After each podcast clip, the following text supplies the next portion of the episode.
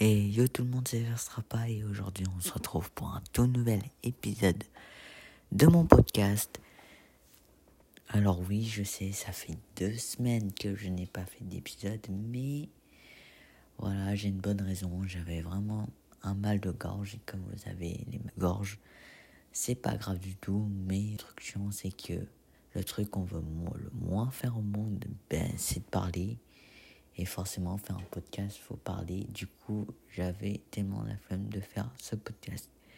Mais vu que cette semaine et la semaine prochaine, j'ai plein de jours de vacances, je vais pouvoir vous faire plein d'épisodes. Déjà un grand épisode aujourd'hui. Puis la semaine prochaine, je prévois de vous sortir 4 épisodes. Donc, également, il y a un petit changement sur les plateformes d'écoute. Maintenant, pour l'instant, je suis disponible en grand, en clair, en net sur Encore. Vous pouvez aussi me retrouver sur Breaker, Google Podcast, Podcast potentiellement et Spotify. Là, il y a eu un petit changement interne. Puis, je vais essayer de mettre mon podcast disponible sur le plus de plateformes possible, bien évidemment, mais pour l'instant, il n'y a que cela. Donc aujourd'hui, nous allons parler foot et plus précisément Paris Saint-Germain.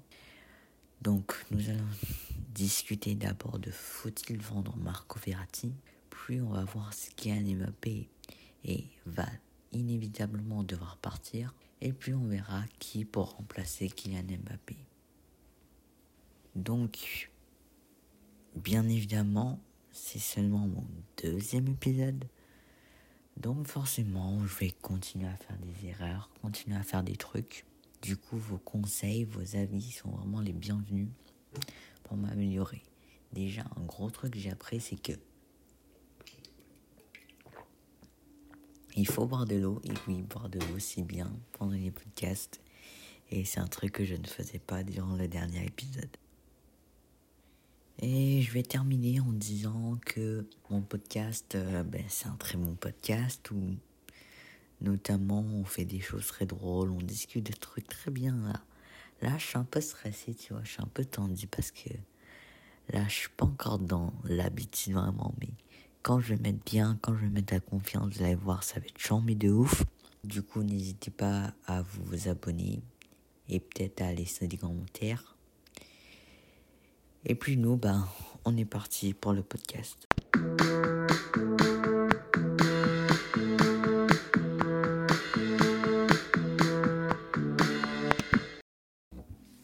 Ok. Donc maintenant, on va commencer tout de suite avec la question faut-il vendre Marco Verratti? Alors la vérité choc, c'est qu'il a 28 ans. Et oui. Récemment, il a fêté son triste anniversaire, on pourrait dire, de ses 28 ans. Et c'est où de se dire que, en fait, le petit Thibaut, il a déjà 28 ans. Quand on pense à ça, il y a forcément cette impression de gâchis. Marco Verratti, c'est un talent monstre. Malheureusement, on a vraiment cette impression qu'il gâche son talent et qu'il avait vraiment le potentiel pour devenir peut-être le meilleur milieu terrain du moment il avait le potentiel pour bien évidemment s'imposer au Paris Saint-Germain. Et malheureusement, avec tous les blessures, tout ça, on a vraiment l'impression qu'il y a un énorme gâchis avec lui. J'ai juste l'impression de jamais le voir jouer et de. Et malheureusement, ben, de se dire que bon, ben, il a gâché son talent, quoi. Il a tout gâché. Maintenant, il a 28 ans, il est plus jeune. Et ça ne risque pas de mieux aller.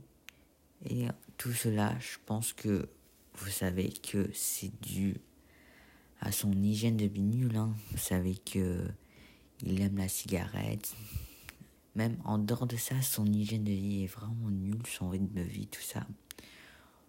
On sait que c'est pas top. Hein. Et la mauvaise nouvelle, c'est que, comme on le sait très bien, ça ne peut que y aller de pire en pire avec l'âge, avec l'accumulation et, et malheureusement il va de plus en plus vite être cramé tout simplement. Déjà qu'il a du mal à tenir une mi-temps entière, il va juste être de plus en plus cramé encore et, et aussi sur le court terme, dans un match que sur le long terme dans, dans les années qui lui restent de footballeur. Où il sera, je pense, voilà, inévitablement cramé à 30-31 ans. Et du coup, l'autre point, forcément, c'est qu'il est quand même très très fort. C'est sans doute le meilleur milieu de terrain du Paris Saint-Germain. Et niveau technique, c'est quand même un monstre. C'est quand même l'un des meilleurs milieux de terrain, même s'il est souvent blessé. Donc, vous voyez que Marco Verratti, j'ai pas besoin de vous faire un distribution complet, c'est quand même quelqu'un de très très très très fort. Et il a encore une bonne valeur marchande aujourd'hui, où on peut notamment se faire 60 millions facile. Voilà, 60 millions, c'est ce que j'ai noté. Après, les autres clubs non plus, s'ils veulent acheter, ils sont pas cons non plus. Ils savent qu'il va très vite être cramé, mais au moins, je dirais 50 millions facile, facile. Et ce qui est évident, c'est que, voilà, on a déjà son remplaçant aujourd'hui, ici même au Paris Saint-Germain, et c'est Leandro Paredes. Ils ont un profil vraiment similaire, ils ont même un caractère similaire, mais Dieu merci, lui, il n'a pas, a pas cette passion pour la club, tu vois. Sauf que Leandro Paredes, au fond du fond, ça reste pas Marco Verratti, voilà. S'il est remplaçant, s'il joue pas, c'est que ça reste quand même pas le talent de Marco Verratti. Il peut faire un très très bon remplaçant pour Marco Verratti, mais au bout d'un moment, il y a des limites et pourra pas tenir aussi bon techniquement que Marco Verratti, et ça c'est sûr. Et puis, c'est vrai qu'on parle beaucoup d'un possible départ de Leandro Paredes, justement parce que il a quand même beaucoup beaucoup de talent et que là aujourd'hui sa place de remplaçant de Marco Verratti le brille un petit peu. Et en cas de départ de Marco Verratti, c'est vrai que Leandro Paredes pourrait le remplacer. Mais malgré tout, je dirais que Paredes, ça reste trop faible, ça reste un cran au-dessous de Verratti. Après, on n'a pas forcément le besoin, tu vois, d'un super milieu technique. Mais je pense que la marche est quand même un peu haute pour Paredes. Bon, maintenant, si on vend Verratti avec le pognon qu'on va se faire, on va très potentiellement pouvoir se recruter Milinkovic Savic, c'est un profil pas tout à fait similaire, mais dans le fond, c'est un peu le milieu qu'on en a besoin et qui peut être très technique aussi. Et avec Leandro Paredes qui est technique, ça peut, ça peut très bien faire aussi. Du coup, ça veut dire que si on se retrouve avec un milieu Leandro Paredes, Milinkovic, Savic et potentiellement un joueur plus physique du joueur Ander Herrera ou Danilo Pereira, je sais pas, quelqu'un en sentinelle. Mais pas Marquinhos, hein. On s'entend bien là-dessus. Ça peut totalement faire l'affaire et ça peut totalement être un bon milieu terrain sans Marco Verratti. Après, ce qu'on peut se dire, c'est que on peut tout à fait créer un jeu au milieu terrain sans Verratti ou profil similaire. C'est-à-dire qu'on n'a pas besoin forcément de recours côté euh, Milinkovic-Savic, qu'on n'a pas forcément besoin de, de mettre Leandro Paredes à la place du titulaire indiscutable. Dans le sens où on n'est pas forcément obligé de remplacer Marco Verratti. Mais malheureusement, le constat, c'est très simple. C'est qu'au bout d'un moment, quasiment dans toutes les situations de milieu de terrain, on a besoin de quelqu'un de technique. Et qui de plus est au Paris Saint-Germain, où les attaquants sont beaucoup mis en valeur, où c'est vraiment les milieux de terrain qui doivent récupérer les ballons, qui doivent être techniques, qui doivent faire ces belles petites passes. Et du coup, on a vraiment besoin de milieux de terrain très techniques, très physiques aussi, hein, mais technique et physique les deux. Du coup, on peut oublier la piste de dire créer un milieu de terrain sans Verratti ou profil similaire assez technique. Donc la conclusion que je donnerai à tout ça, c'est que malheureusement, Verratti, je sais, c'est qu'il va malheureusement peut-être falloir le vendre.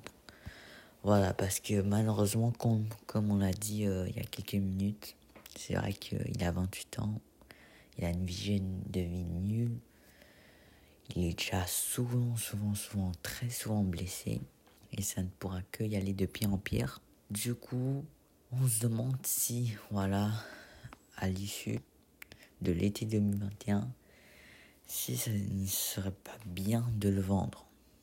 Alors, c'est vrai que je l'ai détaillé dans cette petite section que c'est potentiellement quand même mieux de le vendre. Mais réalistiquement, on est d'accord que Marco Verratti, on va pas le vendre. Et dans ce cas, c'est un pari qu'on fait. Ça veut dire que il faut des retours euh, économiques, euh, notamment avec le marketing, avec la vente de maillots.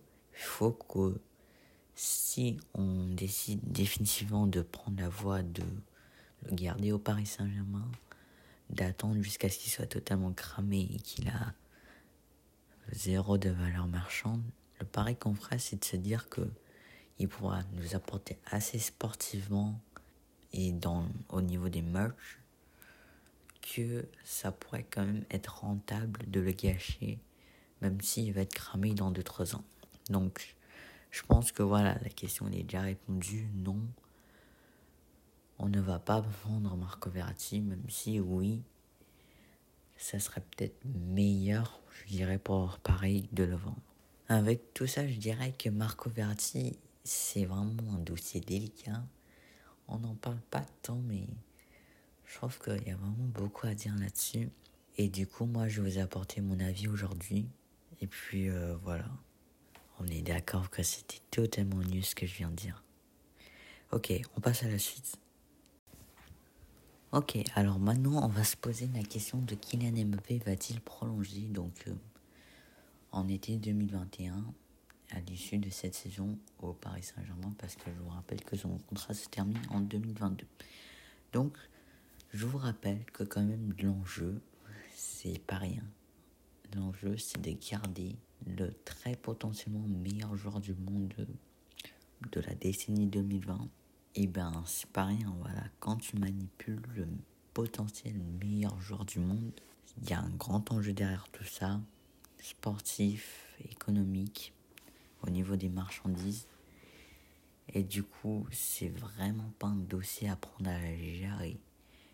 Que c'est peut-être le plus gros dossier du Paris Saint-Germain euh, de toute son histoire, hein. peut-être même au-dessus du Neymar à 220 millions. Alors n'oublions pas que le Real, ça reste quand même le rêve de Kylian Mbappé malheureusement. Et c'est également le club de son idole Ronaldo. Et malheureusement, Kylian Mbappé voit un peu le Real comme une concrétisation, voit un peu comme un checkpoint euh, vers, euh, vers tout simplement son rêve ultime. Et son rêve ultime, en quelque sorte, c'est de rejoindre le Real. Et ça, c'est pas un point à prendre à légère. Et je dirais malheureusement, voilà, vous savez, je suis supporter parisien. Mais on ne peut pas souligner que le Real, c'est le rêve de Kylian Mbappé. C'est le club de son île Ronaldo. Et ça, ça compte vraiment. Alors déjà, dans le cas d'une potentielle prolongation, c'est sûr et certain qu'il y aura des potentiels problèmes avec Neymar. Vous connaissez le caractère des deux personnages, vous savez que ils vont pas se laisser faire, chacun voudra être la star incontestable de l'équipe. Et il y aura encore une fois des sortes de penalty gate en dehors du terrain et sur le terrain. Il y aura juste beaucoup trop de problèmes avec Neymar.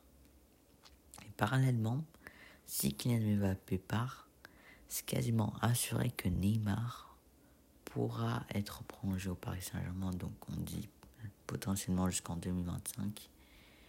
Et du coup, ces deux dossiers, c'est assez parallèle. Si l'un part, c'est quasiment sûr que l'autre va rester. Alors, Mbappé, c'est sûr qu'il n'est pas 100% content au PSG en dehors du fait que le c'est son rêve, il y a quand même des trucs au PSG qui gênent Kylian Mbappé très visiblement. Donc déjà Tourelle, hein, voilà, on ne va pas s'attarder là-dessus. C'est un très mauvais coach. Je suis sûr que Kylian Mbappé, peut-être, il n'y a rien de personnel vraiment là-dedans, mais je suis sûr que Kylian Mbappé, il n'apprécie pas vraiment Tourelle. Puis aussi, a les supporters parisiens, et notamment qui critiquent Mbappé en disant qu'il n'est pas neuf, mais après, j'ai envie de dire que c'est la vérité, gros. Kylian Mbappé, t'es pas neuf, et c'est vrai que ça peut le rendre assez énervé, mais dans tout le cas, t'es pas neuf. T'es meilleur en élite qu'en neuf, tout simplement. Puis après, forcément, il y a la décision de cette finale de Ligue des Champions perdue. Hein. Alors ça, c'est sûr. Donc, Paris est obligé de vendre Kylian Mbappé s'il ne prolonge pas en été 2021. Voilà.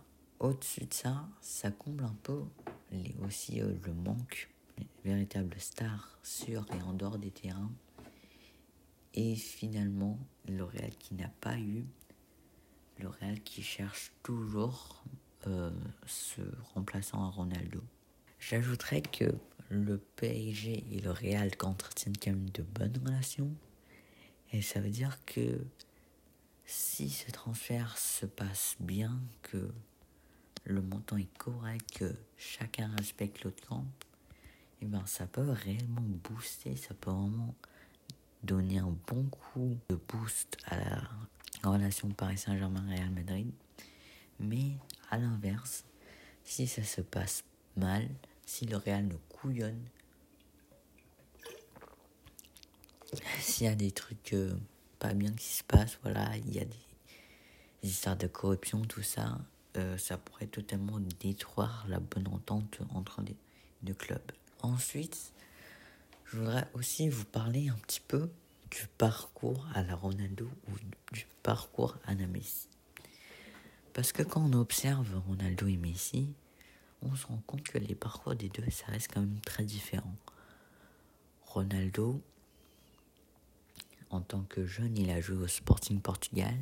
Je crois qu'il a fait une saison pro au Sporting Portugal. Puis il est parti à Man United. Il a fait quelques bonnes saisons. Il a vraiment percé. Puis il est allé au Real Madrid. Il a fait, je pense, peut-être une dizaine de saisons. Puis il est allé à la Juventus pour euh, la fin de sa carrière. Et Messi, ben, c'est Barça un jour, Barça jusqu'au bout. Et du coup, ça que je veux dire un peu quand je parle de parcours à la Messi et de parcours à la Ronaldo. Malheureusement, Kylian Mbappé, ça se rapproche beaucoup plus parcours à la Ronaldo que du parcours à la Messi, on est d'accord. Déjà, Ronaldo c'est son idole. Et en plus, on pourrait dire que l'AS Monaco c'est son club fondateur. Il a joué une saison pro. Il a joué au Paris Saint-Germain, c'est là où il a vraiment percé. Et il est attiré par le Real de Madrid. Jusque une petite parenthèse que je voulais faire, mais pour bien vous montrer que la boucle est bouclée. Donc voilà, le montant, ça serait potentiellement 200 millions d'euros, voire plus, du moins. C'est un montant pour lequel moi j'accepterais de libérer. Et un des comme quoi le Real dépenserait pas plus de 120 millions. Et puis dans tous les cas, j'ai un peu envie de te dire que le Real peut vraiment nous couillonner parce que le Real c'est un peu le seul vrai véritable prétendant sur ce dossier en ce moment. Et comme vous le savez, 2021, si prolonge pas, on est obligé de vendre. Ce qui fait que le Real pourrait très bien nous couillonner à baisser et baisser et baisser encore le montant. Et on pourrait rien y faire, on serait obligé de vendre. Bon, après, heureusement, il y a les autres clubs, et je pense notamment à Manchester City, qui pourrait se faire un plaisir de recruter Mbappé à un prix correct si le Real nous couillonne. Mais dans toute cette histoire, ça serait vraiment bien qu'on puisse récupérer quand même 200 millions d'euros parce que ça m'étonnerait que le Man City soit, eux de leur côté, apte à lâcher plus de 120 millions. Et il y a des rumeurs comme quoi le Real aurait fixé 120 millions. Qui est très clairement sous-estimé, je pense, parce que je vous rappelle qu'à l'époque, on avait recruté Mbappé pour 180 millions d'euros et qu'il est clairement meilleur euh, aujourd'hui que quand on l'a recruté à Monaco. Donc, euh, t'as capté que c'est pas ouf. Et rapidement, juste avant de finir, je voudrais vous faire ma petite pub. Car dans un prochain épisode, voilà, c'est pas la semaine prochaine, c'est probablement pas la semaine prochaine prochaine, mais en tout cas dans le futur, je vais vous faire un épisode où je vais parler du vieillissement inquiétant des joueurs au Paris Saint-Germain, parce que notamment avec le départ de Kylian Mbappé, on se rend compte que bah, nos joueurs, ils ont tous quasiment l'once titulaire, ils ont tous quasiment plus de 28 ans. Et ça, c'est au niveau des remplaçants aussi. Donc, pour moi, c'est quelque chose qui commence vraiment à devenir inquiétant. Et je vais vous parler d'un peu tout ça dans un futur épisode, donc restez branchés. Bon, maintenant on rentre dans la dernière section. On va se demander, ben, finalement, qui pour remplacer Kylian Mbappé? Donc, l'enjeu, elle est sportif et économique et ça touche également l'image du club. On est obligé de trouver un remplacement. Parce que déjà sportivement, on est quand même assez dépendant, j'ai envie de dire, de Kylian Mbappé. Sur nos derniers matchs de Ligue 1, c'est souvent lui qui a fait des folies, qui a tout fait la différence. Économiquement, ça serait vraiment con de récupérer peut-être 120 millions d'euros, pas les dépenser pour recruter un grand joueur. Et au niveau de l'image du club, mais ben, on est obligé de trouver un remplaçant pour Kylian Mbappé.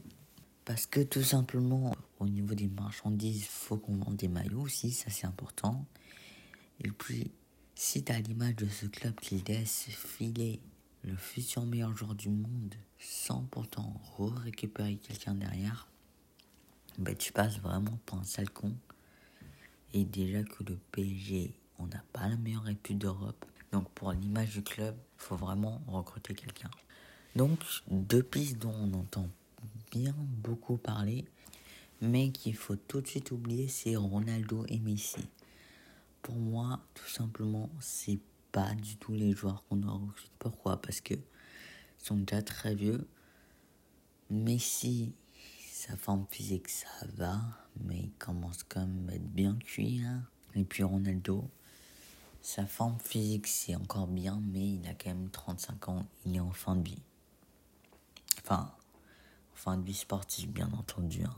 Donc, pour moi, ok, ils font quand même deux ans au top, mais c'est quand même largement passé. Et vraiment, quand tu recrutes un attaquant comme ça, c'est vraiment un pari sur l'avenir, quoi. Tu peux pas juste dire je vais recruter quelqu'un peut-être 100 millions, 80 millions, juste pour faire le, juste pour le faire jouer pendant deux ans et encore. Donc, c'est quelque chose que tu, très clairement, tu ne peux pas faire. Et d'ailleurs, même sportivement, on peut se poser la question que à chaque saison, on peut se poser légitimement la question de est-ce que Ronaldo et Messi vont rester au top niveau? Et de plus en plus, la réponse se dirige de plus en plus vers un non, même si ne me méprenez pas. Messi et Ronaldo restent très très très très bons, mais j'ai envie de dire que tout peut chuter d'une saison à l'autre. Surtout ça. Donc après, pour moi, les plus, les plus probables maintenant, c'est Haaland ou c'est Sancho. Tous deux à Dortmund. Donc, déjà pour Haaland, je serais pour pour l'image du club, mais je serais pas vraiment pour sportivement. Parce que si tu recrutes Haaland, on n'oublie pas que c'est vraiment un numéro 9 dans la. Ça veut dire que là, pour l'instant, on a déjà un Moro Cardi qu'on a recruté 50 millions d'euros. On a un très bon Moiskin, même si probablement il va pas rester au PSG. Et on a un Kalimundo crack très prometteur. Donc là, si tu rajoutes le potentiel meilleur euh, buteur du monde, tu vas pas pouvoir t'en sortir. Et dans ce cas, tu seras obligé potentiellement de vendre Marco euh, Icardi que tu as acheté 50 millions d'euros. Tu seras peut-être obligé de vendre ton crack Kalimundo ou ton crack Moiskin. Donc dans tout le cas, le compte est pas bon, même si je suis d'accord que c'est quand même la meilleure personne à recruter pour remplacer Kylian Mbappé. Maintenant, quelqu'un d'un peu meilleur sportivement, c'est Jadon Sancho. Longtemps annoncé à United, finalement le transfert s'est pas fait. C'est vraiment le profil qui nous manque pour euh, tout simplement reconstituer les quatre fantastiques, cette fois-ci avec Neymar, Sancho, Icardi et Di Maria. Et parce que c'est quelqu'un qui peut jouer ailier, qui est très bon ailier, qui est... En fait, c'est un peu comme Mbappé, sauf que Sancho, lui, il n'a pas des prétentions de je veux jouer en neuf. Et c'est la personne qu'il nous faut sportivement. Après, il y a aussi les pistes Dembélé, ou encore Kingsley Coman, ou encore Thomas Lemar, ou encore Antoine Griezmann, et j'en oublie, j'en oublie. Peut-être Anthony Martial également. Pour moi, c'est des paris français risqués et quasi impossibles. Voilà, faut se rendre à l'évidence que on peut pas faire un coup comme ça au hasard, dépenser peut-être 100 millions d'euros au hasard, tu vois. C'est des coups où à moins d'être sûr de pouvoir réussir, on ferait pas. Et alors nos Français qui sont en difficulté, euh, on est loin d'être sûr qu'ils réussissent. Donc c'est vrai que ça pourrait être parfait pour l'image du club parce que on nous critique souvent en disant qu'on a beaucoup de joueurs étrangers dans l'effectif. Donc ça, avoir une star française, ça pourrait être bien, mais c'est bien trop risqué sportivement même économiquement, s'ils sont tout simplement nuls, bah tu vas pas pouvoir vendre de maillot. Donc c'est beaucoup trop risqué. Même si ça pourrait être un peu être un rêve, tu vois, parce que je soutiens l'équipe de France, logique. Et c'est vrai que juste voir un Français jouer en star euh, du Paris Saint-Germain, c'est bien quand même. Mais faut se rendre à l'évidence que c'est quasi impossible. Maintenant, avec euh, Arnaud Calimundo et Case Rizaltiz et tous les autres euh, jeunes euh, du centre de formation, c'est un remplacement numérique possible. Mais par contre, on sera quand même obligé de retrouver un remplacement à Kylian Mbappé. Après, ce qui est cool, c'est qu'on aura potentiellement assez d'argent pour recruter à d'autres postes. Ça veut dire que si on trouve un bon euh, Jadon Sancho, peut-être à 80 millions d'euros, et qu'on vend Kylian Mbappé à 200 millions d'euros, bon, réalistiquement, si on le vend à 150 millions d'euros, on pourra quand même faire bien du pognon et on pourra boucler l'arrivée de Milinkovic Savic, euh, peut-être d'un autre attaquant à 10 millions, tu vois, genre d'attaquant bon mais pas, incroyable pour la valeur marchande explose. Et en défense centrale aussi, au latéral aussi. Donc, on pourra tellement se mettre bien avec l'argent qu'on va faire. Donc, en conclusion de tout ça, je dirais que le meilleur remplaçant pour Kylian Mbappé, ça reste Jadon Sancho. Après, c'est mon avis personnel. Je vous ai déjà expliqué un peu pourquoi je pense cela. Mais je pense que dans le cas d'un départ qui est presque inévitable de Kylian Mbappé, on devra trouver un remplaçant et comme je vous l'ai expliqué, je pense que Jadon Sancho c'est vraiment le meilleur mec pour faire ça. Après, voilà. Je vous ai donné toutes les clés, maintenant c'est à vous aussi de réfléchir, de, de penser de vous-même finalement, et de me dire ce que vous en pensez. Et nous, on dit à très bientôt pour de nouvelles aventures. Salut tout le monde, c'était pas À plus. Ciao. À la prochaine.